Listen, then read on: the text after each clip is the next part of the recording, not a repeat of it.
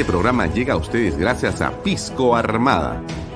Un pisco de uva quebranta de 44% de volumen y 5 años de guarda. Un verdadero deleite para el paladar más exigente. Cómprelo en bodegarras.com y recuerde, tomar bebidas alcohólicas en exceso es dañino. PBM Plus, alimento para adultos con HMB proteínas, vitaminas y minerales con HMB. Vainilla y chocolate, que ayuda a mantener la fuerza de los músculos. Visita pbmplus.pe y síguenos en Facebook como PBM Plus y en Instagram como arroba PBM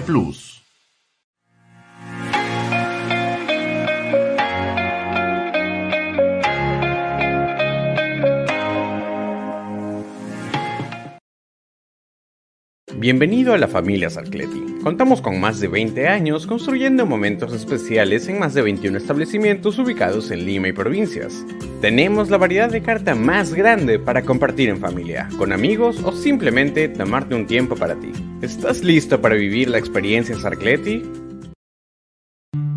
Indupark, lotes industriales desde 300 metros cuadrados. Págalos en 6 meses sin intereses. Indupark Crece con los expertos en desarrollo.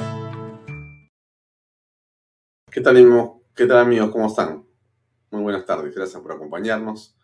Mi nombre es Alfonso Herrera y está usted en Vaya Talks por Canal B, el canal del Bicentenario. Varias cosas para comentarles. Hoy tenemos como invitado a Alberto Borea para hablar sobre la coyuntura política, la coyuntura constitucional y la coyuntura penal presidencial y cuáles son las salidas constitucionales a la crisis política en opinión del jurista. Varias cosas que eh, comentarles el día de hoy. Quizá eh, la primera tenga que ver con que después de Vallatos viene eh, Claudia María Hernández con su economía, con Claudia María, para que nos comente sobre la coyuntura económica a nivel nacional.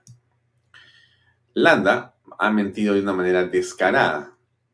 Como ustedes eh, han sabido, el eh, canciller viajó al Vaticano en representación del presidente Pedro Castillo y solamente dijo mentiras frente a la autoridad más importante del Vaticano después del Papa.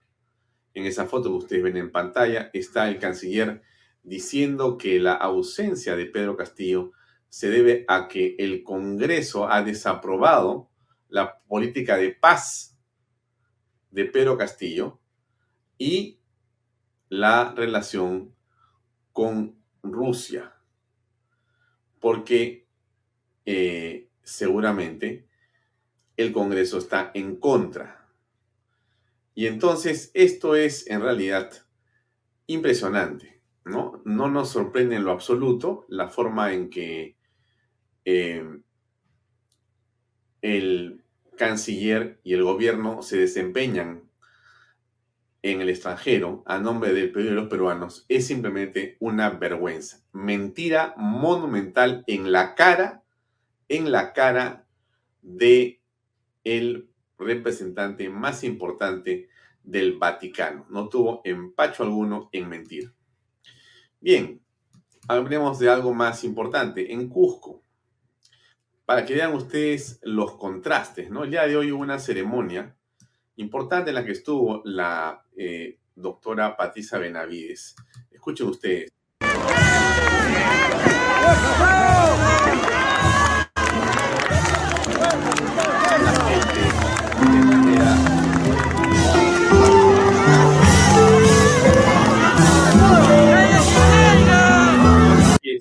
su voluntad de apoyo y respaldo a la doctora Benavides. Unas horas antes, en Cusco, pasaba lo contrario con Pedro Castillo.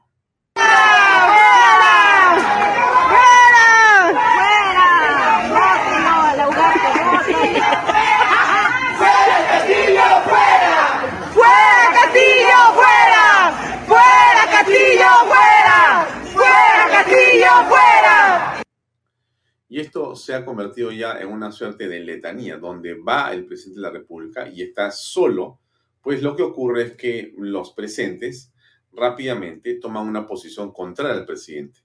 Esto es mayoritario. El presidente tiene en Lima quizá la ciudad con mayor eh, índice de desaprobación a su cuestión pública. Los que están mejor informados, sin duda, repudian a Castillo. Y en este caso, no fue Lima, en este caso es Cusco, el sur del el Perú, donde se supone que Pedro Castillo podría tener algo más de respaldo, pero no es así. En realidad, eh, el resquebrajamiento de la popularidad de Pedro Castillo es a todas luces creciente.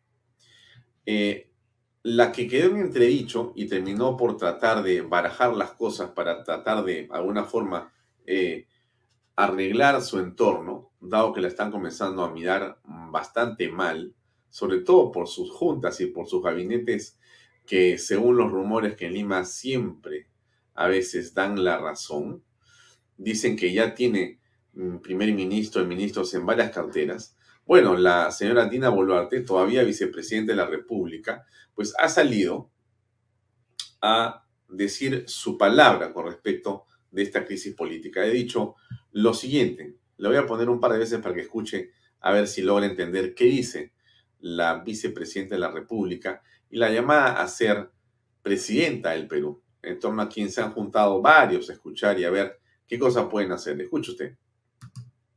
la prensa diariamente a decir que mi total lealtad con el presidente Pedro Castillo está a prueba de balas. Si al presidente lo bajan, yo me voy con el presidente. Muy bien, ella dice que su lealtad al presidente está a prueba de balas y que si a ella y al presidente lo vacan, ella se va con él. Escuche bien usted, ¿eh? escuche, escuche por favor. ¿Quién ha salido a la prensa diariamente a decir que mi total lealtad con el presidente Pedro Castillo está a prueba de balas? Si al presidente lo bajan, yo me voy con el presidente. Si al presidente lo vacan, yo me voy con el presidente. Si al presidente lo vacan, yo me voy con el presidente. Bueno, en realidad yo creo que eh, quizá esta sea una de las mejores noticias que hemos escuchado en los últimos meses. Estoy seguro que la bolsa de valores y muchos indicadores económicos, la bolsa subirá y el dólar bajará, dado que si la señora Boluarte está decidida a dejar el cargo que tiene, renunciar cuando el presidente sea vacado o suspendido, pues realmente sería extraordinario para todos en realidad. Ahora bien, eh, los eh, reservistas siguen dando vueltas. A ver, veamos unas imágenes y después eh, vamos a revisar qué fue lo que dijo hoy el presidente, que ha estado, digamos, bastante locuaz, desde Palacio Gobierno, por cierto tus hijitos que salvaron a la patria.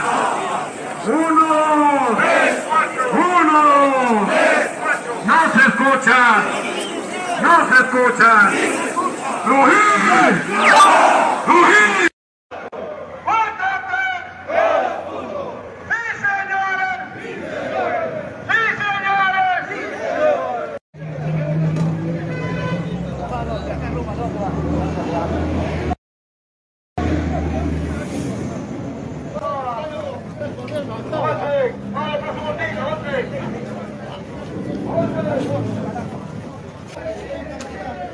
Congreso de la República, muy molestos. Vamos a continuar, hermanos, con la información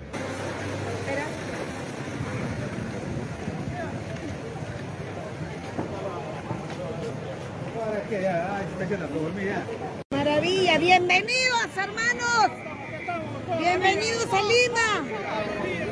Aquí se hace respetar la patria. Ningún miserable va a venir acá a Bravo hermanos, bien, bien, bien. Esa es la forma. Míralo. Y estamos rodeados de reservistas. El presidente dijo lo siguiente. Tenemos toda una agenda, pero sí quiero dejar en claro de que hay una intención macabra, no solamente ir en contra de la familia, no les importa ni lo que hacen con tu madre, con tu hija, con tus menores hijos, con tus hermanos, con los compañeros de lucha. Pero acá estamos, nos mantendremos firmes hasta el 28 de julio del 2026, le guste o no le guste. Porque esa es la democracia. Y si quieren llegar acá, participen en un escenario democrático, que el pueblo las ponga. No la forcen, no quiebren la institucionalidad, no quiebren la democracia, que por nuestra parte no la tendrán. Hemos venido acá por el, país y por no solamente para reconocer al pueblo peruano, sino a ustedes, queridos compatriotas, que hemos luchado con ustedes, padres de familia, maestros, licenciados, obreros, campesinos, agricultores. Los conozco a la mayoría de ustedes y por eso no solamente debemos dejar en palabras. Pásame usted este reconocimiento que acabo de... Quisiera dejar en manos, voy a dejar en manos ya finiquitado el reconocimiento y el otorgamiento a los licenciados de las Fuerzas Armadas, tal como se merece, porque se ha venido trabajando con el Ministerio del Interior y el Ministerio de Defensa. ¿A quién se la entrego? ¿A quién se la voy a recibir? A mi estimado Montoya.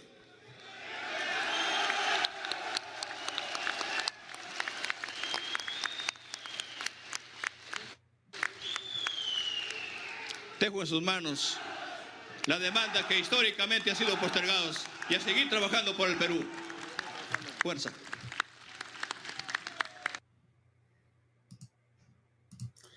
El presidente de la República está en este afán que ustedes aprecian, que es eh, nuevamente es y hace indispensable su presencia en eh, cuanto eh, oportunidad se da para tratar de darse baños de popularidad y ahora tratando, sin duda, de, digamos, mostrar respaldo de la Fuerza Armada que no tiene, eh, tratando de mostrar que eh, hay grupos que caminan por la ciudad de Lima con uniformes militares y que le pueden dar a él eh, la razón o lo pueden respaldar en el caso del Congreso tome la decisión que todos estamos esperando.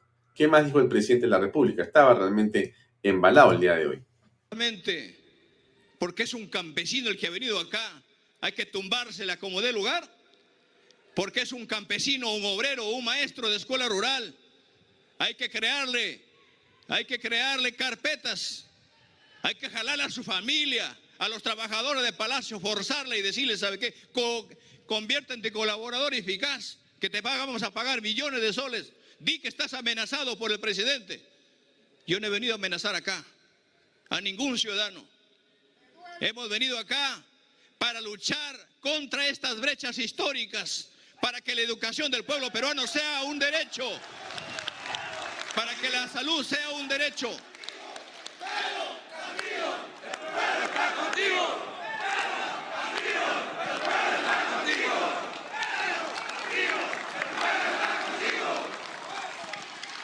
Y aquellas personas que no conocen el país, y aquellas personas que salen todas las tardes, todas las noches en pantalla, que están aburriendo al pueblo peruano, han cansado al pueblo, vamos a enseñarles qué cosa es la democracia en el país a partir de ahora.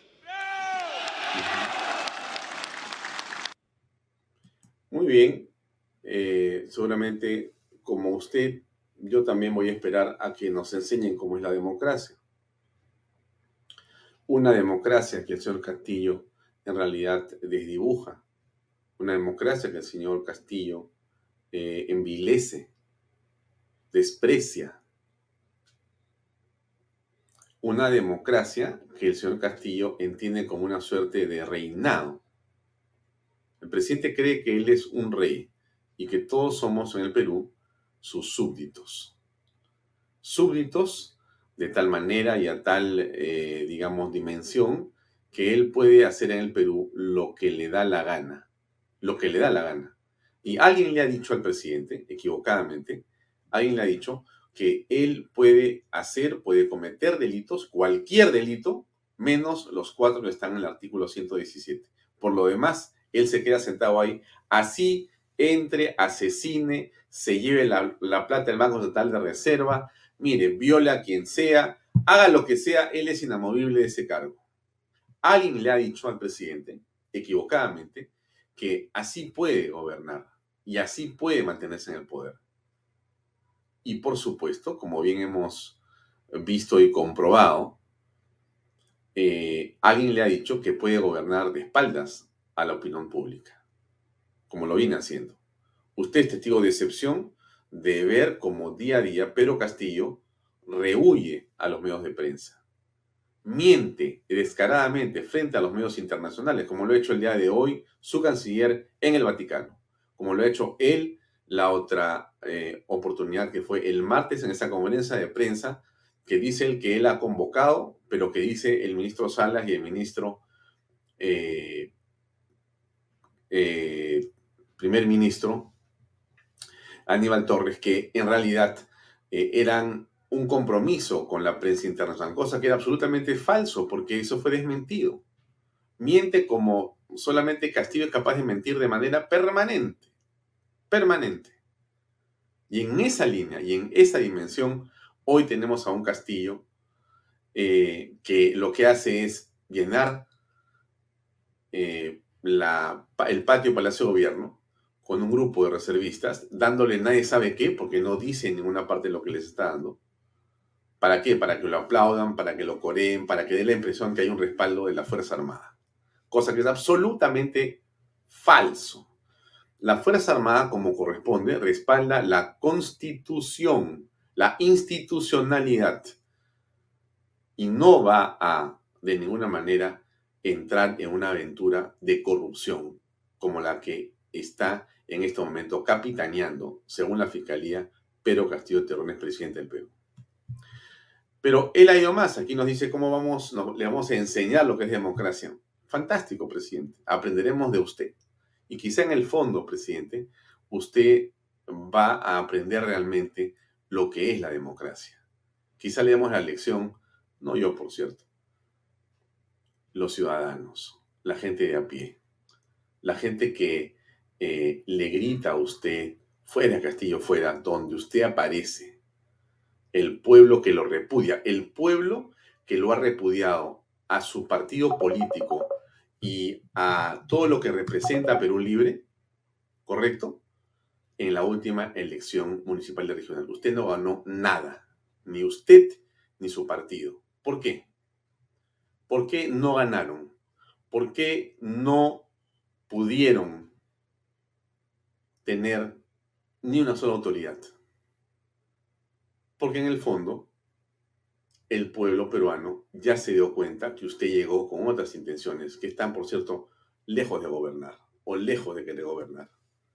Entonces, ¿de qué pueblo habla usted cuando dice me respaldan, estoy con el pueblo? El pueblo por 40 mil votos y después de haber visto qué pasa con la RENIEC cuando mata y hace después revivir o resucitar a las personas electrónicamente en segundos, ya sabemos qué fue lo que pasó con su elección presidencial. O usted señora, señor que me ve, me va a decir, me va a decir o, no va a sospechar de que esos 40 mil votos de diferencia en la, en la segunda vuelta que lo hacen ganar sobre Keiko Fujimori a Pedro Castillo no han estado digitados desde algún computador donde se mataba a los que estaban con Keiko y después se les hacía sobrevivir, pero que ya al matarlos anulaban los votos es simplemente un juego de teclas para colocar esos 40 votos de diferencia.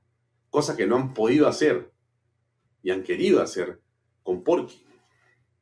Había un plan y si Porky no sale a cuadrarse a las 9 de la mañana y dice aquí hay un fraude en marcha y muestra esa cédula con esa eh, R que estaba mucho más disminuida en intensidad que las demás en Lima, eso ya tenía una sola una sola explicación, tenía una sola razón de ser.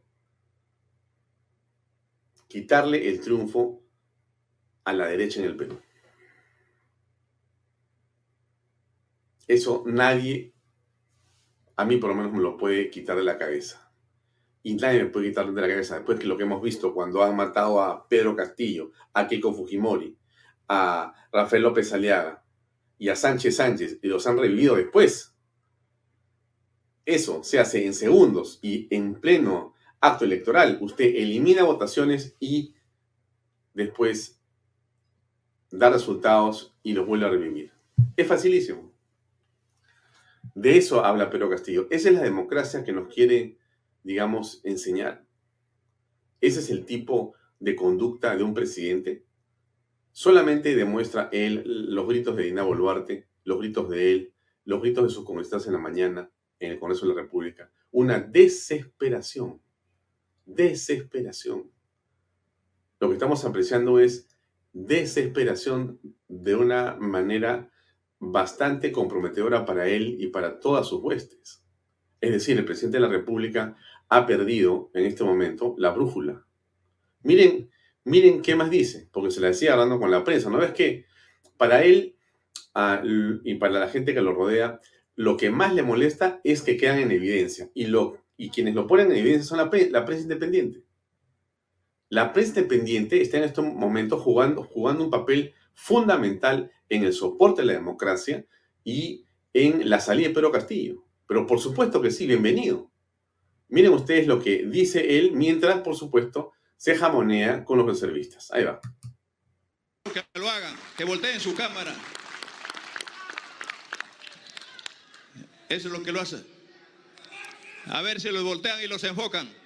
Miren, ese es el tipo de medio de comunicación que tenemos ahora. Volteen sus cámaras, enfóquenlos a ellos. Que los enfoquen. A ver si los enfocan. Esa es la prensa que tenemos ahora, sesgada. Esa es los medios de comunicación que están sesgados para decir al país, para mentirle, coludidos con un grupo de poder que han mancillado al pueblo peruano. Un grupo de poder que no luchó por los verdaderos hombres y mujeres del país y que están coludidos para sacar lo que quieren, coludidos para forzar la independencia de poderes. Estoy seguro que en la tarde vamos a salir en la pantalla diciendo eso. Y la tengo que decir acá.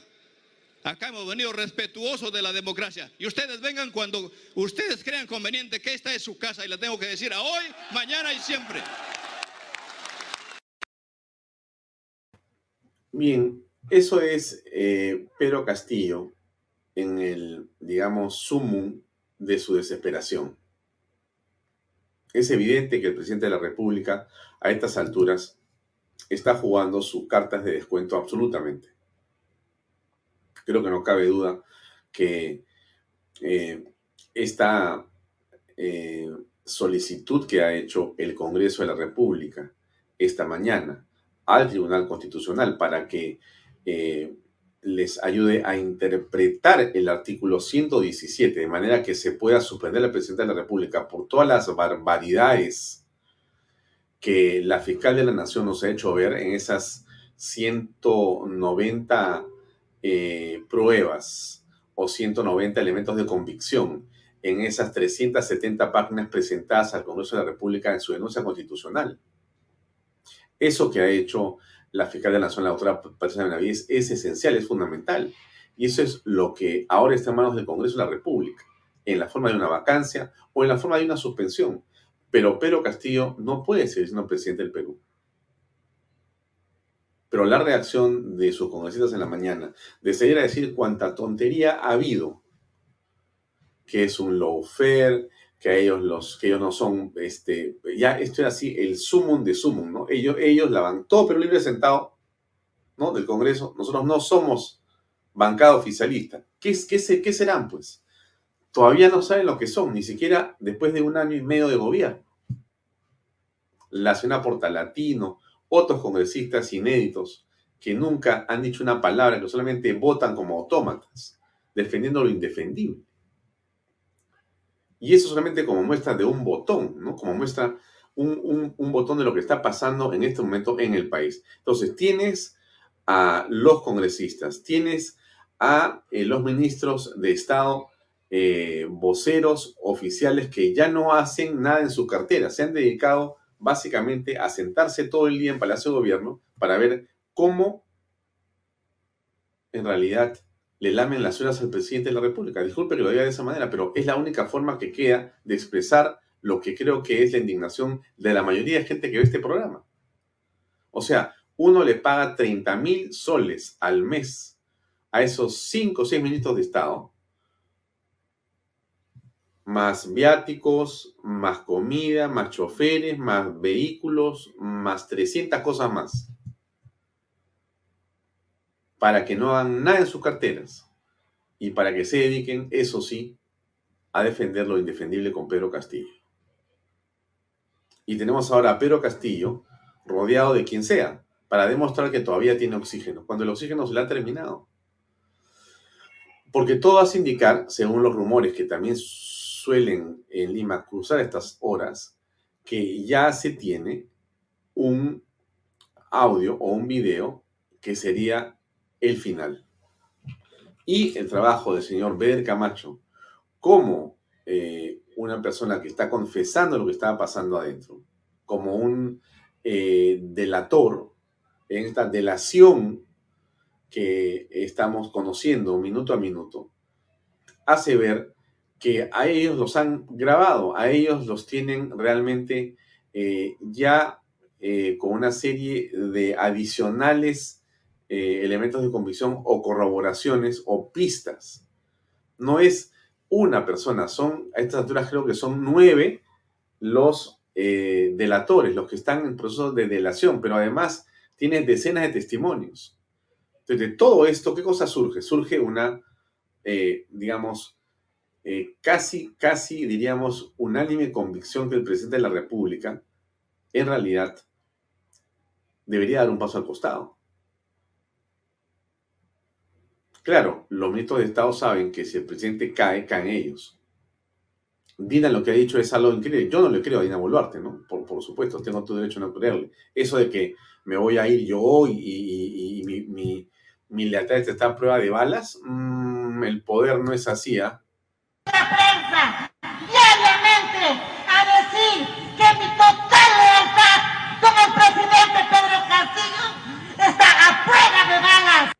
mi lealtad con el presidente Pedro Castillo está a prueba de balas, dice.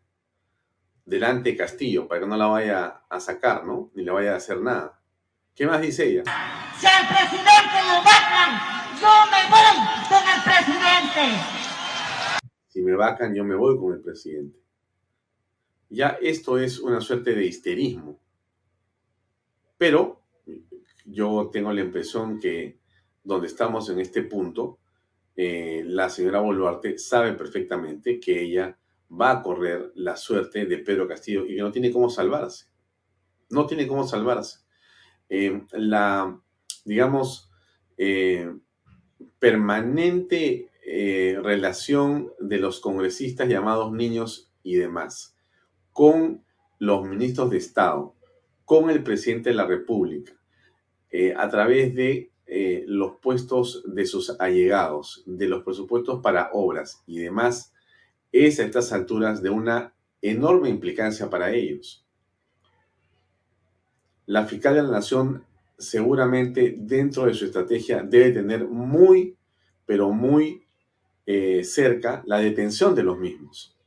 Porque esto continúa siendo no solamente en lo que conocemos que es eh, el tráfico de influencias, o los beneficios personales para sus allegados o para ellos mismos en las obras públicas, sino que el grupo de congresistas, el presidente, los ministros de Estado y la gente que está en Palacio empoderada por Pedro Castillo a esta hora se han convertido en los mayores vehículos de obstrucción de las investigaciones. ¿Cómo es posible que al señor Colchado se le haya reducido el presupuesto para su trabajo de investigación. ¿Quién ha hecho eso? ¿Cómo es posible que la fiscal de la nación, a su pliego de investigación y de trabajo, se le haya recortado el presupuesto más de 30%? ¿Quién ha ordenado eso? Y si lo sabe Castillo, ¿por qué no lo niega?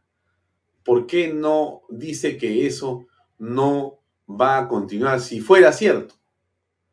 Pero no, al contrario, esas medidas deben de continuar. Las amenazas permanentes, los troles desplegados en todas partes.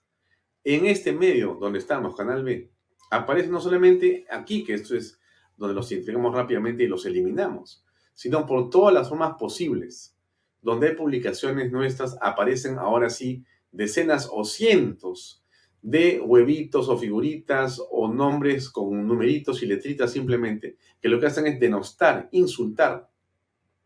¿Por qué? Porque nosotros queremos buscar y promovemos conocer la verdad. Eso que hacemos aquí es eso lo que molesta al poder. Esa es la clase de democracia que Pedro Castillo no entiende. Ni él ni la gente que lo acompaña, menos la señora Boluarte. Todos una tira de improvisados.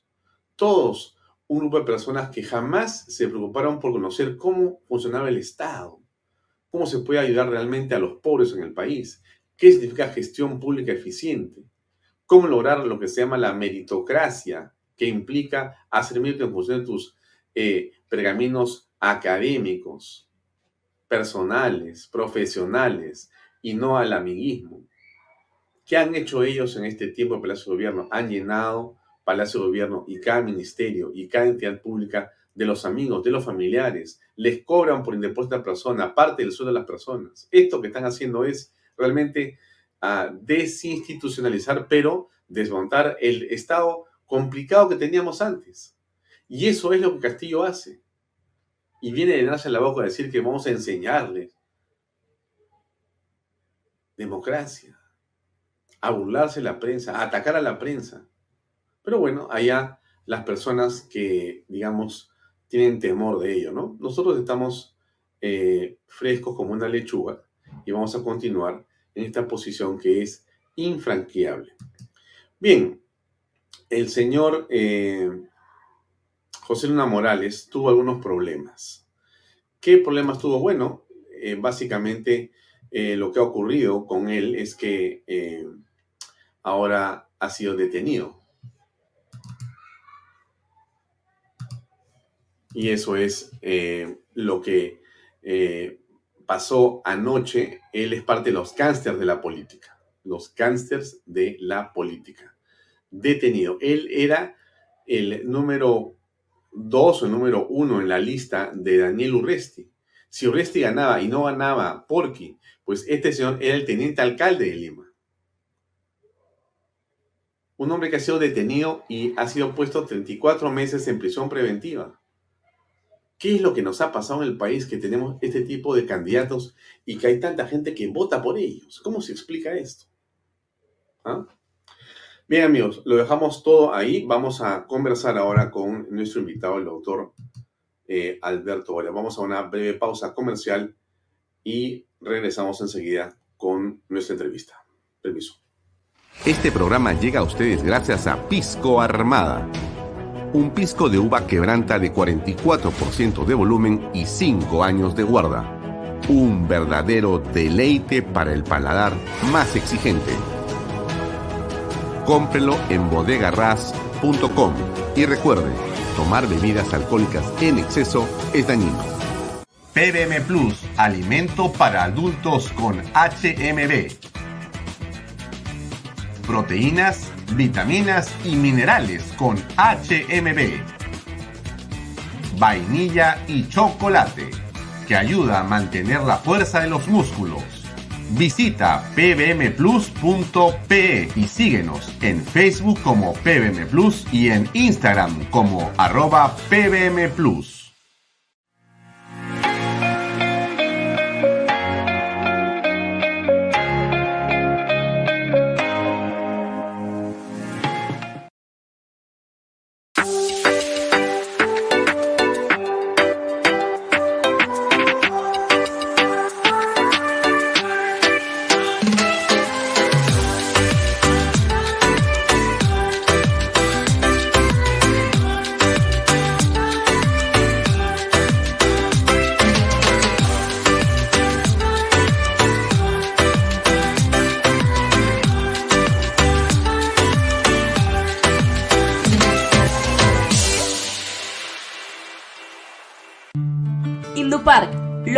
Desde 300 metros cuadrados. Págalos en 6 meses sin intereses. Indupark, crece con los expertos en desarrollo. Este programa llega a ustedes gracias a Pisco Armada. Un pisco de uva quebranta de 44% de volumen y 5 años de guarda. Un verdadero deleite para el paladar más exigente. Cómprelo en bodegarras.com y recuerde, tomar bebidas alcohólicas en exceso es dañino. PBM Plus, alimento para adultos con HMB. Proteínas, vitaminas y minerales con HMB. Vainilla y chocolate, que ayuda a mantener la fuerza de los músculos. Visita pbmplus.pe y síguenos en Facebook como PBM Plus y en Instagram como arroba PBM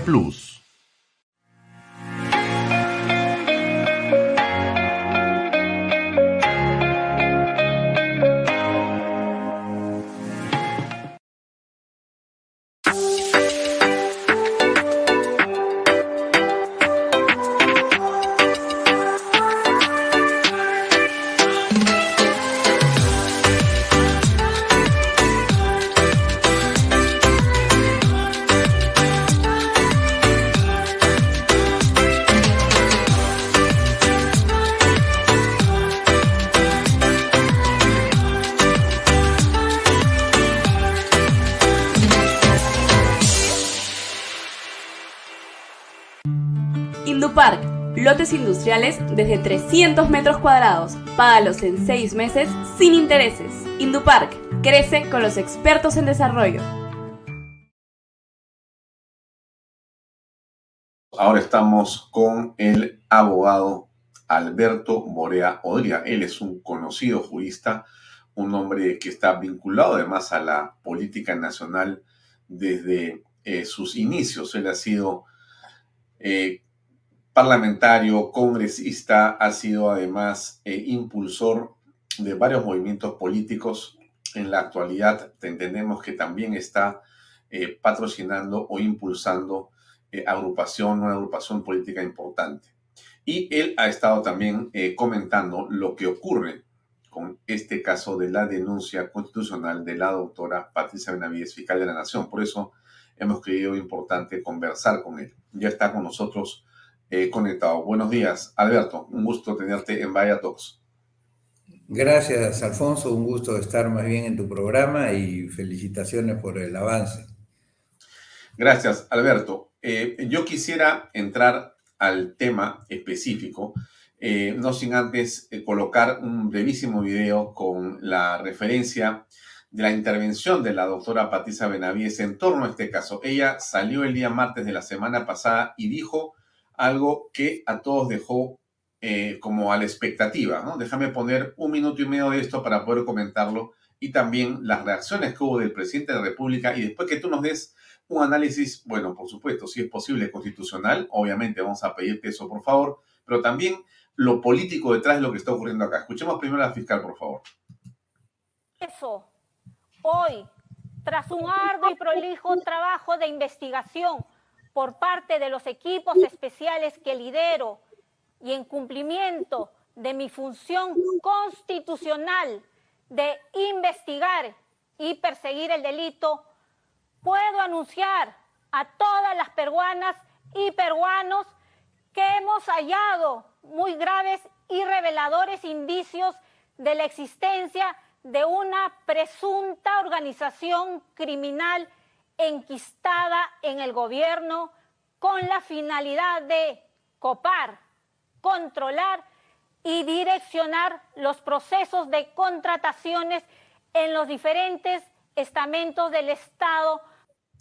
Bien, eso es lo que ha sido esta denuncia constitucional. Con respecto de la misma, eh, Alberto Borea, ¿cuál es tu opinión? Bueno, mira, eh, yo creo que la fiscal efectivamente ha actuado dentro del cuadro de sus atribuciones y ha llegado hasta donde ha podido llegar, que es poner en conocimiento del Congreso, eh, que tiene que ser el actor que toma la decisión y que analiza las eh, consideraciones que dan lugar a la eh, acusación eh, por vacancia de, moral permanente o por la comisión de delitos directamente por cualquiera de los dos casos ante el Congreso de la República. Y lo interesante de la fiscal en este, en este pequeño vídeo que has pasado, en esta pequeña rama del vídeo, es que él, ella dice una cosa que es cierta, o sea, la denuncia, eh, digamos, más que, a mi entender, por el hecho de haber convocado gente cercana a, cercano a, Castillo, que desde ya es, un, eh, es una inconducta política, porque, digamos, está bien que, eh, digamos, un partido convoque a la gente que ha trabajado en la elaboración del programa, pero todos sabemos que Castillo no ha tenido programa, ha llegado de suerte, lo han impuesto. Era un constitucionalista básico que lo chantaron ahí simplemente para que llenara el espacio, según lo ha dicho el propio Castillo. En consecuencia, eh, no se trata de un tema ideológico, no se trata de estoy poniendo a gente del partido, sino que está convocando a cualquiera que, y ahí viene la segunda parte, la que es, eh, digamos, precisa, en la acusación del fiscal, para copar las instituciones, no por una concepción política de que queremos llevar adelante este programa, sino para hacer que todas las contrataciones del Estado, que todo el dinero del Estado que se gasta en contrataciones, sea dirigido hacia un grupo que más bien le es afín por otras razones o por otros motivos, o por paisanaje, o por, eh, por amiguismo, o por conveniencias de distinto tipo, ¿no es verdad? Entonces ahí está eh, el centro de la acusación fiscal y eso no tiene efectivamente, eh, digamos, un contenido político, sino un contenido eh, penal, ¿no? un contenido penal, un contenido criminal que ella ha descubierto, como lo señala, después de muchas investigaciones y que ha habido muchas investigaciones, nos consta a todos los peruanos, porque este tema se tiene hablando ya por lo menos el caso Tarata ya más de un año, el caso de ascenso de los militares hace más de un año, y el caso del petróleo, del, eh, petróleo que se compró, del contrato petrolero, también hace más de un año. O sea que eh, estos son, además, tengo entendido, los dos casos que ella ha puesto en conocimiento del Congreso de la República. Tan pronto dijo lo que escuchamos, el presidente de la República eh, entiendo yo sin haber leído todavía el documento, que entendemos tiene más o menos unas 400 páginas y tiene, y tiene 190 elementos de convicción. El presidente 375, 375 5 páginas y 190 elementos de, de, convicción y tiene, eh, creo que son nueve o diez o decenas de testimonios que han sido corroborados, pero el presidente sale inmediatamente y dice lo siguiente, hay dos videos, puedo ponerte uno para comenzar, lo comentamos por favor. Él dice que esto en realidad no tiene ni pies ni cabeza. Escuchemos por favor. Hoy hay denuncias constitucionales, hay persecución y no les importa meterse hasta con tu propia madre. Pero acá estoy. Si tiene que correr mi sangre por la calle en beneficio de este pueblo, la tengo que hacer. Y si hay que entregar la vida, la voy a hacer. Bueno, se ha metido con su madre y acá correrán eh, ríos de sangre y será la propia sangre del presidente la que correrá, dice él. Bueno, ¿qué opinas de este comentario del presidente? Primer comentario, apenas él se entera más o menos a la media hora de lo que eh, ha dicho la fiscal. Bueno, en primer lugar, que él no sabe, él no sabía en ese momento de qué cosas se estaba tratando. Si no había leído la denuncia, no podía entender si era caprichoso o si era más bien eh, o se había estado consensudamente elaborado y no le había dado tiempo a revisar su propia conducta de, la, de todo aquello que han dicho las personas que él llegó al poder, que no llegaron al poder por imposición de nadie, sino que fueron su propia voluntad, sus deseos, su familia, sus amigos, sus paisanos, etcétera, etcétera, ¿no? Eh, y segundo, la lamentable, eh, el lamentable recurso a la victimización que, como dice Carlos Graner, un eh, escritor colombiano, un libro muy interesante que se llama El delirio americano, ha sido prácticamente el penoso recurso que en América Latina se ha seguido durante muchísimas décadas eh, para tratar de esconder el por qué no avanzamos en prácticamente eh, todos los sectores y estamos quejándonos siempre eh, de algo externo a nosotros. Y eso es lo que ha señalado, nadie se ha metido, que yo sepa, con la señora madre del ciudadano Castillo. El ciudadano Castillo es el primero que tiene que ser consciente que cuando actúa de esa manera, pues va a hacer sufrir a su familia, más aún si compromete a la familia, como parece que ha sido, en la realización de este tipo de actos, ¿no? O sea que eh, no, no es para nada propio lo que ha dicho el ciudadano Castillo. Eh, Alberto, y aquí viene una segunda declaración del presidente de la República que se produce posiblemente una hora después de la primera. Aparentemente alguien le ha dicho ya lo que tiene y le han dado ya un sentido un poco más estructurado y él habla ya de otras cosas. Él dice, este es un nuevo golpe de Estado. Escuchemos por favor, a ver, y esto ha sido repetido ya por el doctor Aníbal Torres y ha sido repetido por una serie de, digamos, voceros oficiales u oficiosos de Pedro Castillo. Escuchemos. A esta conferencia de prensa para hacer de conocimiento a la comunidad internacional y a la comunidad nacional de que el día de hoy, en horas de la mañana, se ha iniciado la ejecución de una nueva modalidad de golpe de Estado en el Perú. Un golpe de Estado con libretos creados, eh, utilizando al Ministerio Público políticamente y hacer creer al país de que mi persona lidera una, una red criminal. Bueno, ¿qué opinas al respecto de esta declaración inicial del presidente que esto es un nuevo golpe de Estado? Bueno, creo que el ciudadano Castillo está totalmente, eh, digamos, fuera de contexto, porque en primer lugar la obligación del Congreso de la República es controlar el ejercicio del poder y específicamente las demasías o los eh, excesos en que incurre el poder ejecutivo, más aún si es que hay eh, eventualmente una, ah, una costumbre o una ya constancia en un proceder ilícito que comenzó prácticamente el mismo momento en que asume el mando. Y en consecuencia el Congreso mal haría en quedarse eh, callado frente a estas circunstancias. Tiene más bien que llamar la atención de la manera más firme y adicionalmente de la manera más severa posible, porque aquí lo que ha sucedido es una, eh, digamos, un cumplimiento del deber o por lo menos una vocación en algunos parlamentarios de cumplir con ese deber, porque no es que se esté acusando al ciudadano Castillo de cosas que ha realizado hace 15 años o hace 20 años o cuando era dirigente sindical, eh, no, nada de eso, es decir, ni cuando incluso se dio como maestro para ganar un, uh, un magíster, para ganar un sueldo superior en la, en la administración pública, en la carrera profesoral, eh, sino que se le está señalando actos que está realizando contemporáneamente al ejercicio de la función de,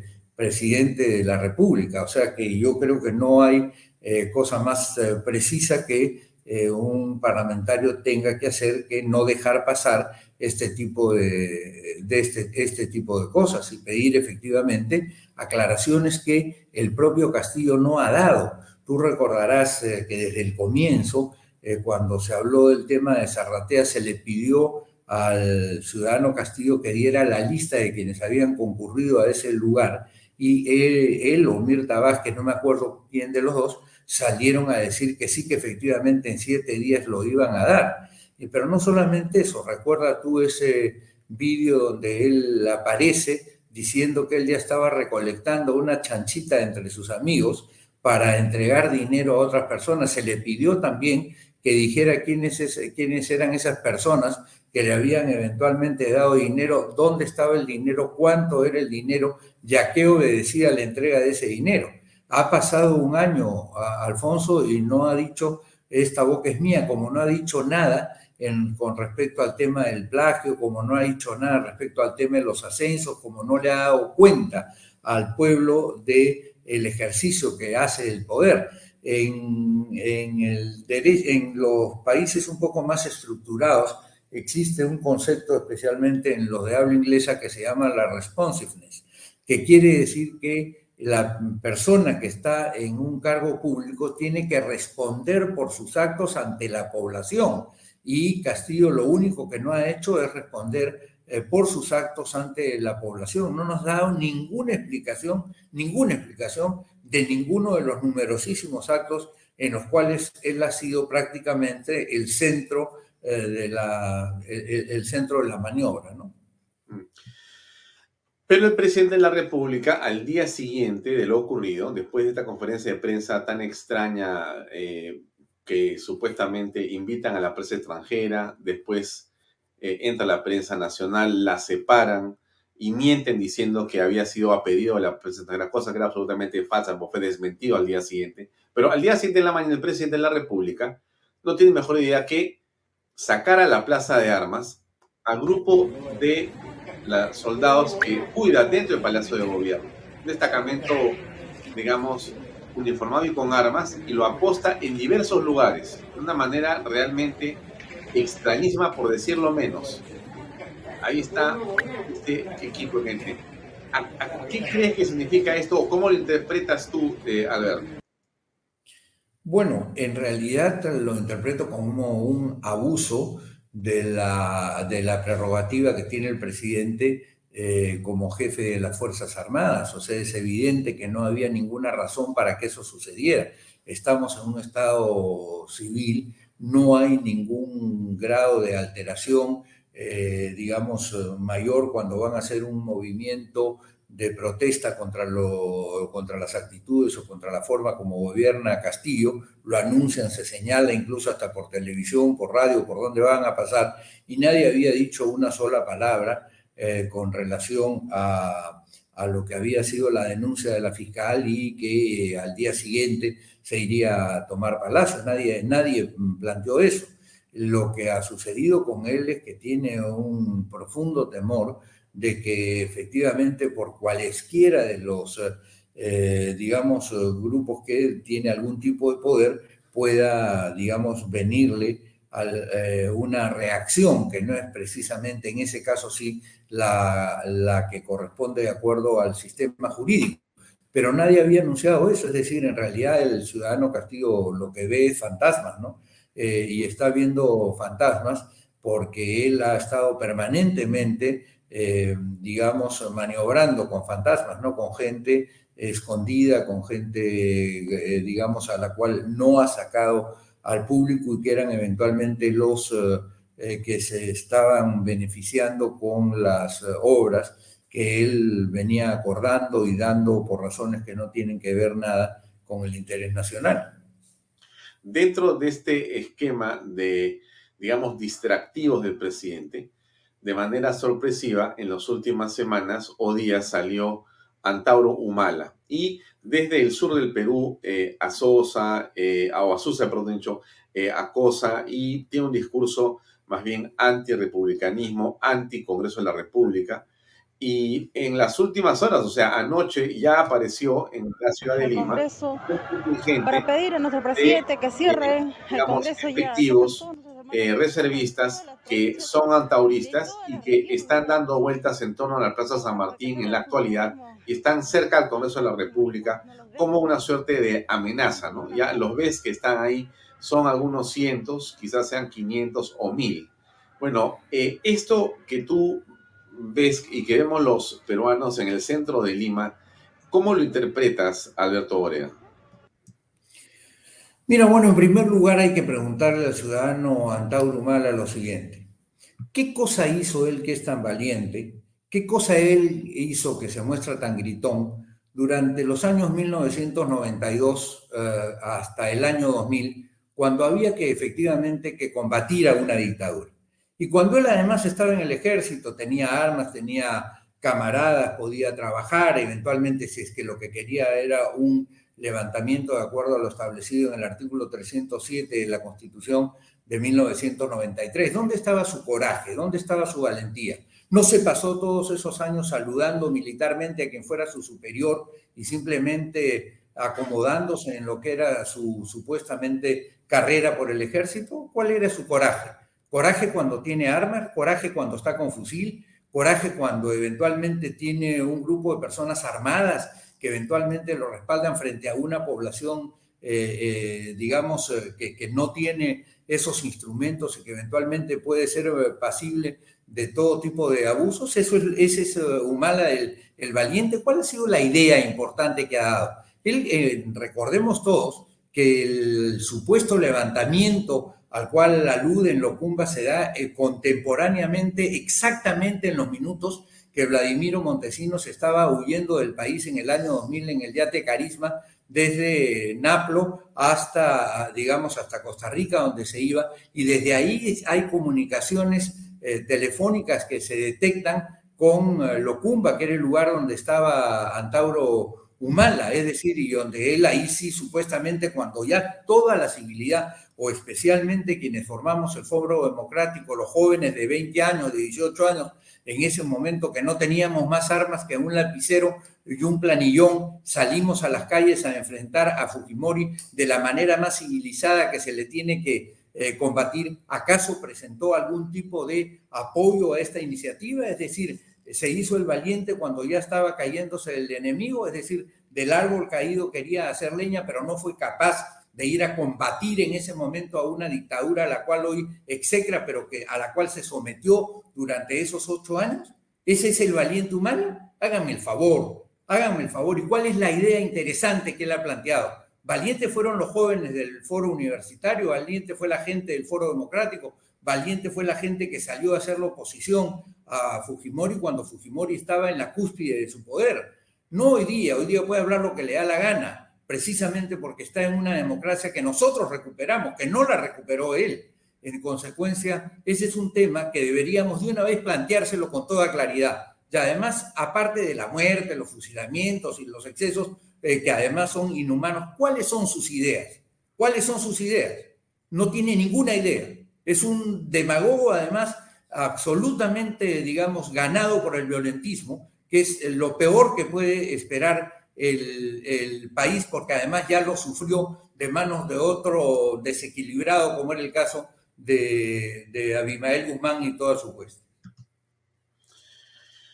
Bien, em, hay un tema que es, bueno, el que de fondo se encuentra en esta entrevista, que es justamente la pertinencia de proseguir con la denuncia constitucional a la que se ha referido la doctora Patricia Benavides.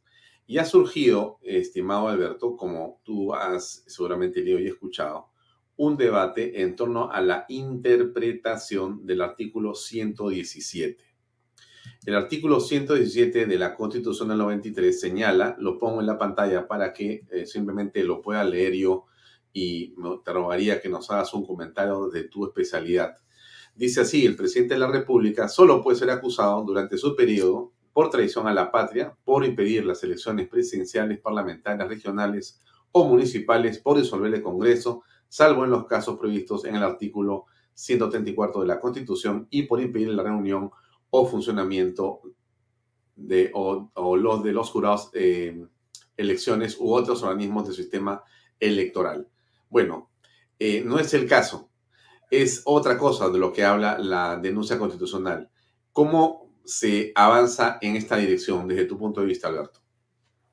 Bueno, en primer lugar, las eh, normas jurídicas, sobre todo las que tienen tantas disposiciones, como es el caso de una constitución o como es el caso del Código Civil o del Código Penal, se tienen que leer sistemáticamente, es decir, no se pueden leer apartadamente. Un artículo no puede contravenir el otro y menos todavía un artículo puede contravenir todo el resto de artículos de ese cuerpo normativo.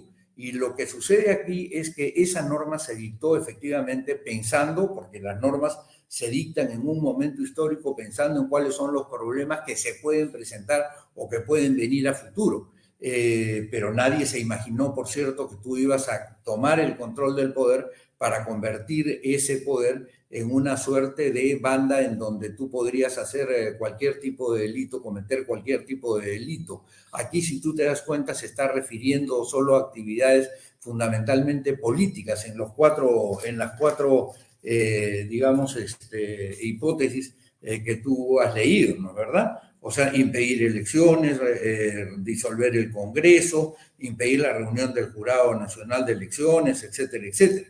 Es decir, se trata de temas políticos, no se trata de temas de derecho penal, es decir, como persona, no como presidente, sino como persona, él está obligado a responder a los mismos valores que están íncitos en la Constitución, por ejemplo, la vigencia de la vida, el respeto al patrimonio público, etcétera, etcétera, todos ellos. Entonces tú no puedes tener un país en donde hay 20, 33 millones de peruanos que tenemos que cumplir eh, con estas eh, metas o responder a estos valores y tener a una persona que encima se dice que personifica a toda la nación, de acuerdo a lo que señala, si no me equivoco, el artículo 110, que eh, es exactamente distinto a aquellos a los que personifica. Es decir, él sí puede formar eh, organizaciones criminales, él sí puede estar eh, inmerso en, en, colusiones con sus amigos, él sí puede realizar todo tipo de actos contrarios a aquellos a, que a los que sus personificados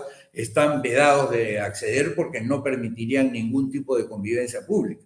Este artículo este, es un artículo efectivamente que además tiene que interpretarse sistemáticamente porque tendría sentido si estuviese acusándose a Leumala de haber realizado alguna cuestión, alguna cosa, antes de haber accedido a la presidencia. Y no, no solo antes, o sea, pocos meses antes de haber accedido a la presidencia, sino años antes de haber accedido a la presidencia, que todo el mundo ya lo supiere, que se hubiese discutido, etcétera, etcétera. Entonces, claro, no tiene sentido volver a discutir aquello que ya el pueblo decidió en el momento en que votó por él, es decir, votó por él a pesar de que este tema se había debatido y que eventualmente se había de alguna manera zanjado. Claro. Ahora, hay un tema, hay un tema adicional con respecto a la interpretación de este artículo. Mm. El artículo 103 del texto de 1993, que repite, por cierto, el artículo respectivo de la Constitución de 1979 y en general... Un 103, ¿no? Ah, 103. 103. Ya. 103, ¿no es verdad? Ahí está, ahí está. Eh, así es, efectivamente, ¿no? Este, establece con toda claridad que eh, la ley no ampara el abuso del derecho. O sea, no, tú no puedes este, eh, abusar del derecho, ¿no? Eh, en ese sentido, espérate, yo tengo ahorita una separación anterior, pero en el artículo 103 se establece que la ley no ampara el abuso del derecho. Déjame. Así es. La Constitución no ampara el abuso del derecho, ahí lo dice con claridad. Así es, en el último párrafo dice la Constitución no ampara el abuso del derecho. y, y, entonces una persona que llega con este artículo, con este artículo que, digamos, pretende que lo blinde eventualmente, no puede amparar el hecho de que esa persona vaya en contra de todo el resto eh, del, cuadro normativo de la Constitución. Eh, este, en consecuencia, cuando se interpreta el artículo 100, 117 eh, en concordancia con el artículo 103, no hay ninguna discusión que aquí está tratando de abusar ya no solo del ejercicio del derecho, sino del ejercicio del poder y de la envoltura con que se le protege eventualmente a la persona para que pueda gobernar tranquilamente, no para que pueda delinquir, sino para que pueda gobernar eh, tranquilamente sin sobresaltos. Y entonces tú te das cuenta que además ahí en este, todo este tiempo eh, se ha eh, ido formando una suerte de incapacidad, se ha ido demostrando la incapacidad moral permanente. Yo recuerdo una primera declaración que hizo la congresista Paredes, que decía, no, está bien que haya delinquido, pero ha delinquido una vez y eso no lo hace, eh, digamos, incapaz moral permanente. Bueno, puede ser la primera vez que haya hecho eso, puede haber eh, acudido a esa excusa pero luego de haberlo visto durante todo el tiempo en esto y ahora, por ejemplo, adicionalmente obstruyendo la acción de la justicia, obstruyendo la posibilidad de la investigación, obstruyendo, digamos, el trabajo de quienes quieren que quede clara eh, toda esta red o toda esta relación, entonces evidentemente tú ya no estás frente a una incapacidad, eh, moral, eh, incapacidad moral transitoria o, episódica, sino frente a una incapacidad moral permanente. Pero en todo caso, tú puedes recurrir a, analizar ya, eh, digamos, este, completar legislativamente, cosa que tiene que hacer el Congreso, porque el Congreso es el, primer intérprete de la Constitución. Eso está en todas las doctrinas de todo el mundo. El último intérprete, es decir, cuando ya se pelean los poderes, cuando ya hay una discusión entre los poderes del Estado, es decir, el Congreso dicta una norma y el Ejecutivo no está de acuerdo, el Ejecutivo puede plantear una acción de inconstitucionalidad, pero mientras tanto el Congreso puede dictar una norma en la cual él eh, desarrolla a su criterio el texto constitucional. Y yo creo que el artículo 114, que habla de la suspensión del ejercicio de la presidencia por incapacidad temporal del presidente y no señala si la incapacidad temporal del presidente es física o es moral, no es verdad, este, esa es declarada por el Congreso. Y en consecuencia, si se establece eso, si se desarrolla ese artículo y se tiene que desarrollar en razón de la situación tan extrema a la que hemos llegado por el proceder de Castillo. Es decir, no porque a nadie se le haya ocurrido una cosa diferente, sino porque sus actos son tan absolutamente groseros que es necesario que el mundo del derecho reaccione, porque no puede esperar, digamos, eh, cuatro años a que siga destrozándose el país para que eventualmente pueda venir, si es que no ha modificado todo el sistema jurídico, todo el sistema de las fuerzas en el país, a través, por ejemplo, de las, eh, digamos, de, las estructuras de las Fuerzas Armadas, eh, digamos, la nación y la posibilidad de reaccionar contra todo este tipo de mm, trapacerías que estamos viendo. O sea que yo creo que hay no solamente interpretaciones, sino que hay adicionalmente eh, cuestiones de fondo que desde el punto de vista del derecho ordenan y declaran que Aquí hay en una interpretación sistemática, ese artículo 117 eh, al que él alude eventualmente queda en suspenso porque va en contra de todo el resto de la Constitución. Y no se trata de un tema, como digo, que sucedió hace 15 años, que ya pasó, etcétera, etcétera. No, se trata de un tema de ahora. Y segundo, hay una, una situación que el Congreso puede, eh, digamos, resolver con una ley de desarrollo constitucional eh, que la establezca en el, en, el, eh, en el reglamento del Congreso de la República, fijando cuál es el camino para, eh, digamos, suspender eventualmente a un presidente, ¿no? O plantear esa, esa norma para que pues, desarrollada puedas suspenderlo cuando es acusado, por ejemplo, y tiene que estar muy claramente definido porque también hay que tener cuidado cuando tú tocas la constitución de no decir cualquier cosa por la prisa del momento, sino mm. siempre pensando en que esta, e, esto que tú vas a incorporar al texto es algo que luego se va a poder utilizar en contra de algún gobernante eh, por parte de una mayoría caprichosa, como fue el caso de lo que se hizo en los años 16 y 17, ¿no verdad? Entonces, eso, eso tienes que tener en cuenta, pero creo que es momento de abusar el ingenio eh, eh, y empezar a desarrollar este tipo de, eh, vamos a decir, de explicaciones que se basan en las normas fundamentales del derecho, de la composición del derecho. Ahora, para vacar al presidente se requieren 87 votos y para suspenderlo 66. 66 parece un número más fácil, pero aún así eh, podría el Congreso no tomar esa decisión. No habría otra salida, en todo caso, o ves otra. Bueno, es que el Congreso es el encargado para tomar una decisión de esta naturaleza.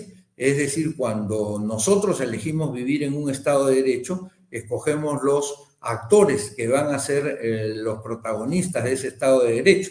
Y los actores que son protagonistas en ese Estado de Derecho son precisamente los eh, representantes eh, que se han escogido para que, digamos, representen, valga la redundancia, a la comunidad en general. Y tú estás viendo cómo día tras día, incluso en lugares donde supuestamente él habría obtenido la mayoría, han sido, ha sido repudiado por la propia población.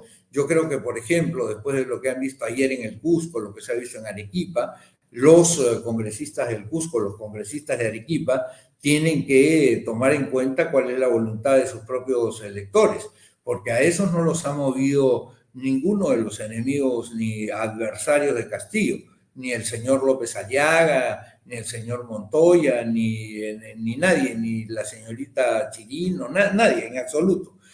a ese simplemente apenas lo han visto, han dicho no es posible que esta persona siga ciñéndose la faja de la presidencia de la República.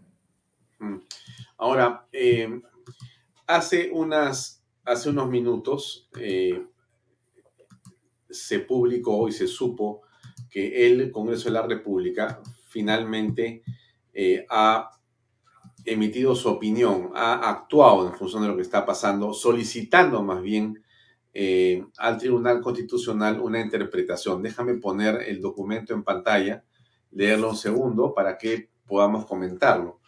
Eh, dice así, esto es, solicitamos ampliación del petitorio y pretensiones de demanda de contienda de competencia o proceso competencial de competencias y atribuciones.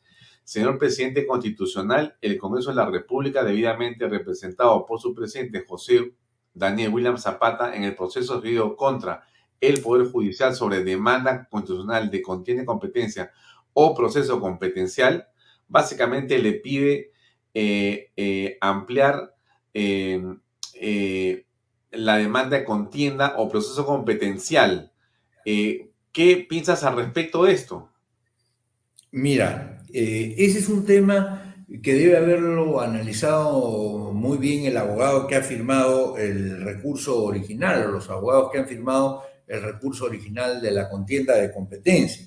Este, digamos, la contienda de competencia se planteó eventualmente. Eh, tú, planteas una contienda de competencia cuando hay una discusión en curso sobre un tema específico. El Tribunal Constitucional no es un órgano de consulta, cosa que sí era, por ejemplo, en la Constitución chilena entre 1970 y 1973, en donde tú podías recurrir al Tribunal Constitucional para que el Tribunal Constitucional te dijese si un tema que estaba en curso en el Congreso efectivamente tenía constitucionalidad o no. El Tribunal Constitucional normalmente funciona cuando ya se presentó el, conflicto. Yo no te quisiera responder esa pregunta porque como no he leído la demanda y no me gusta hablar sobre lo que no sé eh, y sobre lo que no tengo entendido, quisiera eh, documentarme un poco y, ver, digamos, eh, las razones por las cuales se presenta como una ampliación de un pedido anteriormente realizado, ¿no? Pero igual podemos comentar lo siguiente, si te parece, Alberto, y es que, a ver, el camino podría ser entonces, finalmente, cualquiera sea la respuesta del tribunal, el Congreso toma la decisión y suspende o vaca al presidente de la República pasaría a gobernarnos la señora Dina Boluarte, también acusada en un sinnúmero de eh, cosas en torno a lo que estamos viendo también de estelas de la corrupción o vinculaciones a la corrupción. Eh, ¿Cómo crees tú que nos iría con Dina Boluarte en el poder? Mira, en primer lugar, este, porque hay que tomar las cosas con serenidad, no, en este caso no es lo mismo Chana que Juan.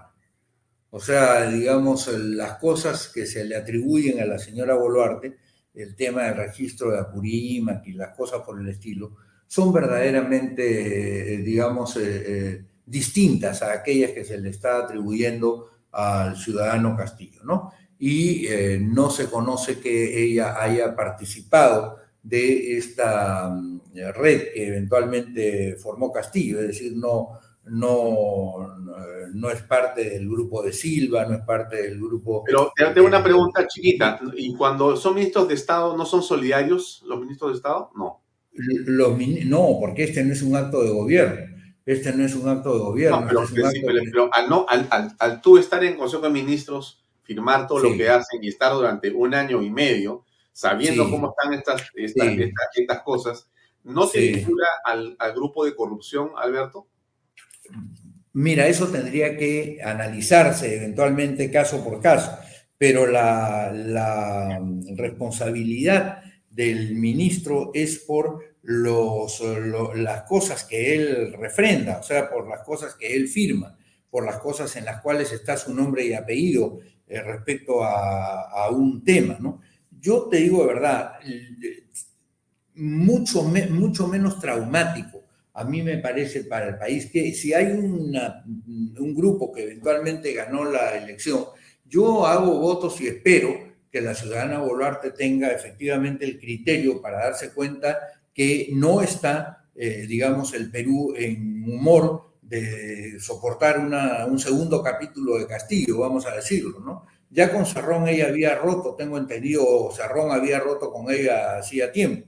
Entonces ella tiene que, eh, a mi criterio, si se continúa con esa línea, designar un gabinete de gente, en primer lugar, muy competente es decir, muy competente a la cual ella permita gobernar, a la cual ella le dé las posibilidades de realizar las tareas que se necesitan en minería, en economía, en industrias, para que el Perú siga creciendo y para que pueda seguir repartiendo, eh, digamos, los excesos de nuestra, de nuestra bonanza a los sectores menos favorecidos del país, realizando efectivamente escuelas, hospitales, caminos, todo aquello que se necesita para que en una nación cuando hay eh, bonanza económica no solamente se favorezca a las personas eh, que eventualmente son los promotores de este crecimiento, sino adicionalmente o eh, también especialmente a las personas que integrando parte del país son también la base de la constitución y el, el lugar donde ellos pueden hacer generar su propio desarrollo. O sea que yo espero que eso suceda si, en, el caso de que, en el caso de que sea así. Yo no tengo, digamos, eh, parte en esta, en esta discusión, pero sí me parece que cuanto menos, eh, cuanto más eh, parejo dejemos el suelo, cuanto menos baches pongamos en este asunto, digamos, el, el, Perú saldrá menos debilitado, no te digo más, más fortalecido, sino menos debilitado y se tendrá que fortalecer a partir del sentido común de una persona que, eh, habiendo vivido lo que ha vivido, entiende que no pueden seguir siendo así las cosas, ¿no? Eh, entonces, eh, percibo de tus palabras que tú le das cierto beneficio de la duda a la señora Boluarte. De, en tu opinión, tú dirías, si sale Castillo, sea suspendido o vacado, eh, no habría un problema en que asuma la presidencia plenamente la eh, señora Boluarte y que termine hasta el 26 su mandato? Bueno, debería determinarlo en la medida en que no incurra en situaciones de incapacidad eh, moral permanente, ¿no? O, que incurra en la comisión de delitos, digamos, sostenidos, digamos, planificados, eh, organizados precisamente para eh, beneficiar eventualmente a un grupo muy cercano. ¿No, ¿no te parecería a ti la, la frase más de lo mismo no, no, no cabría necesariamente en el papel de Dina Boluarte? No, porque yo no creo que esa señora sea lo mismo. O sea, no creo por lo siguiente, si eh, yo tengo entendido, tengo entendido que ella fue candidata a alcaldesa de Surco o se lanzó a la o de Surquillo, no me acuerdo, de ahí debe haber sido reclutada en algún momento este, por alguien que estaba buscando justamente a raíz de la ley Tuesta una mujer para que sea vicepresidenta, ¿no es verdad? Entonces, bueno, como eh, ha pasado en las últimas elecciones, precisamente a raíz de la ley Tuesta, con el famoso hombre-mujer, hombre-mujer, hombre-mujer, lo cual verdaderamente no tiene ningún tipo de sentido. Y te lo quiero explicar un poco, permíteme un paréntesis. Me parece muy importante. en los países donde las mujeres gobiernan o han gobernado, no ha habido necesidad de ninguna ley de hombre-mujer, hombre-mujer, hombre-mujer y paridad. Ninguna.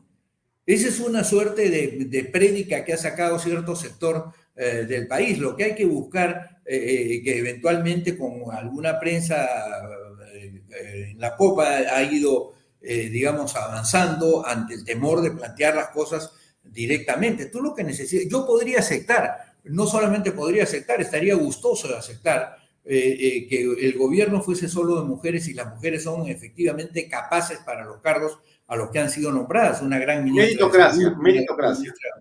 ¿Ah? Meritocracia. Sí, o sea, eventualmente pueden ser o de hombres o de mujeres o de más mujeres que hombres, lo que fuere. Pero tú no puedes estar llamando, yo te decía, por ejemplo, Laura Chinchilla de Costa Rica. En Costa Rica no hay ley de paridad. Michelle Bachelet en Chile. En Chile no hay ley de paridad. Dilma Rousseff en Brasil. En Brasil no hay ley de paridad. Y para ponerte dos cerezas de la torta, en Nueva Zelanda no hay ley de paridad. Y en Alemania, donde es tal vez el ejemplo más eh, conocido en el mundo, no hay ley de paridad. Ya hemos tenido eh, en el mundo una gobernante como la alemana que ha tenido 16 años de un gobierno reconocido eh, por tiros y troyanos, incluso en su propio país. O sea que esto es una, eh, son invenciones, es decir, como aparece una idea que, ah, que mira, es novedoso, ¿no? No, no todo lo nuevo es bueno. Es decir, lo nuevo tiene que... ¿Ah? Una, una, tingencia pequeña, pero Dina Boluarte, eh, en opinión de muchos y en los rumores que Lima siempre tiene, se señala que ya tiene gabinete, inclusive hecho por caviares y progresistas, que les encanta lo que tú acabas de decir, eso que tú señalas y que yo comparto contigo plenamente, que me parece un retroceso, con todo respeto por lo que piensan distinto, pero a mí me parece un retroceso y una falta de equidad, el hecho de que, y de justicia, el hecho de que tú digas, no, vamos a hacer paridad y seas lo que seas, pero es hombre, mujer, hombre, mujer, como si fuéramos qué cosa, y la meritocracia, que es tan indispensable en la democracia y en las gestiones eficientes y transparentes, no se respeta. Pero Boluarte viene con toda esa mancha detrás, dicen algunos. No, no creemos en esos rumores. Bueno, puede ser que haya sentido esa tentación, vamos a decir, en la medida en que no se ha presentado esta circunstancia y se ve ya, y, ya estamos de cara a la posibilidad de gobernar. Además, ella tiene que ser muy consciente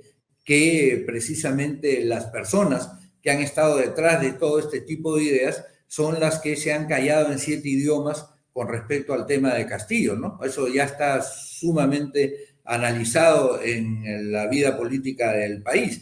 ¿Dónde está Mendoza? ¿Dónde está Verónica Mendoza? ¿Dónde está Rocío Silva Santisteban, que me cae tan simpática?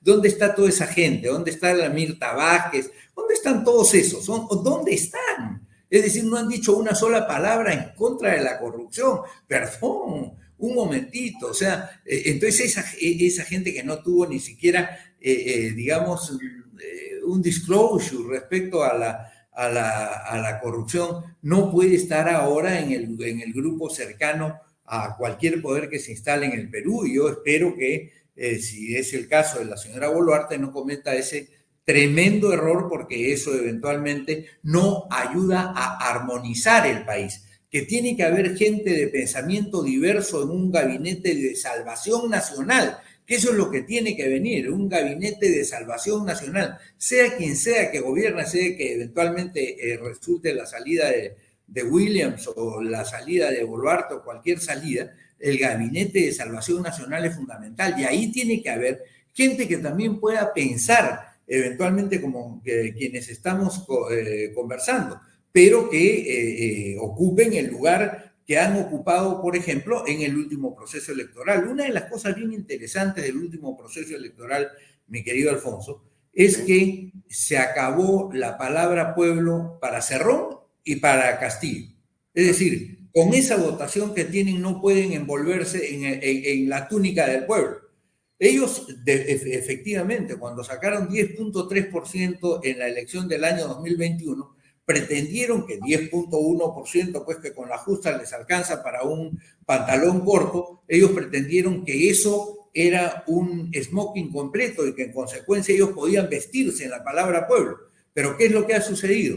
Ahora, después de esta elección, ya ni siquiera se trata de un pantalón corto, sino se trata de un calzoncillo raído. En consecuencia, ellos no tienen ninguna personería para utilizar ese nombre. Y han demostrado además que su incapacidad ha llevado a que el país no aproveche en todo este tiempo, el, por ejemplo, la bonanza de los precios en las, en las materias primas o incluso en los productos eh, agroindustriales que hemos eh, tenido y, que seguimos teniendo felizmente y seguiremos teniendo en razón de clima y de, la forma como se han trabajado.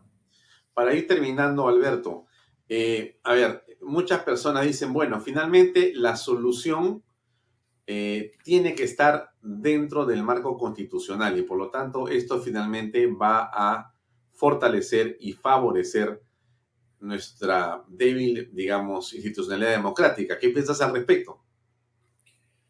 Yo espero que sí, por supuesto, naturalmente. Por eso las salidas, eh, digamos, eh, deben de estar en la Constitución por una razón además, porque debemos acostumbrarnos a respetar los márgenes jurídicos, porque con los márgenes jurídicos lo que tú tienes es previsibilidad tienes la posibilidad de planificar a futuro y en consecuencia decir yo voy a poder vivir tranquilo si sigo las normas que están en este texto que nosotros estimamos como constitución. Yo naturalmente, como lo he dicho y lo repito, creo que el, el, texto del 93 tendrá que ser en algún momento revisado, en un momento en que tengamos no solo momento constituyente, es decir, tranquilidad para poder debatir sin estar tirándonos eh, cosas en la cabeza unos a otros, sino eventualmente aptitud, actitud constitucional, es decir, actitud constituyente, es decir, vamos a pensar el país a futuro, como pasó, por ejemplo, en la constituyente de 1978, donde esa reunión de 100 personas presididas por Aya de la Torre, integradas, entre otros, eh, por Luis Bedoya Reyes, por Alberto Ruiz Eldres, en fin, por gente de primer nivel y además de primer nivel intelectual y de gran visión de largo alcance, pudo dar una constitución que fue buena y que, eh, digamos, eh, y en esto quiero hablar en defensa de la constitución del 79, ni siquiera si, si la constitución del 79 hubiese estado rigiendo en los Estados Unidos, ni los Estados Unidos hubiesen,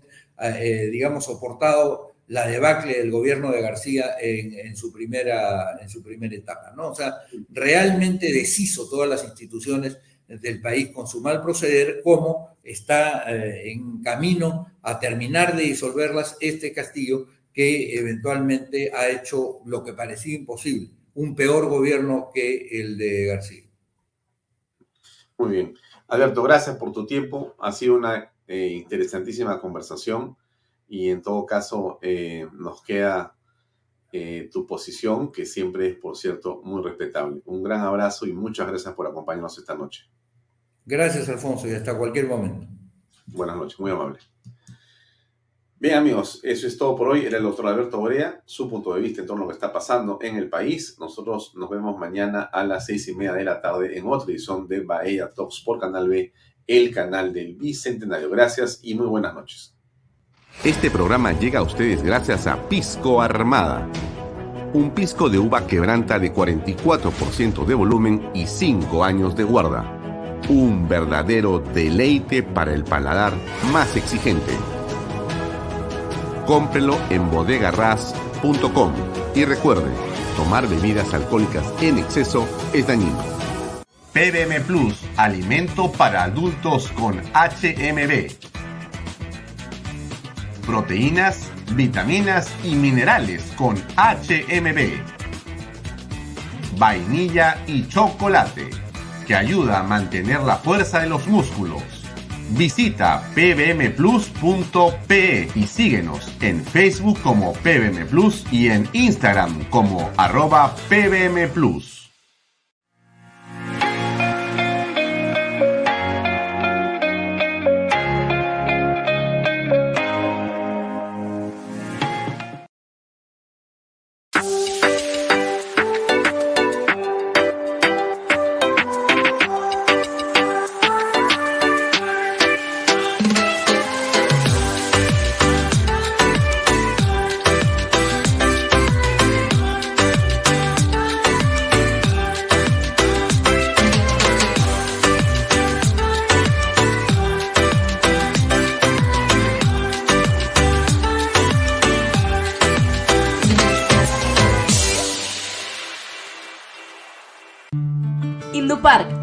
Industriales desde 300 metros cuadrados. Págalos en 6 meses sin intereses. Indupark crece con los expertos en desarrollo.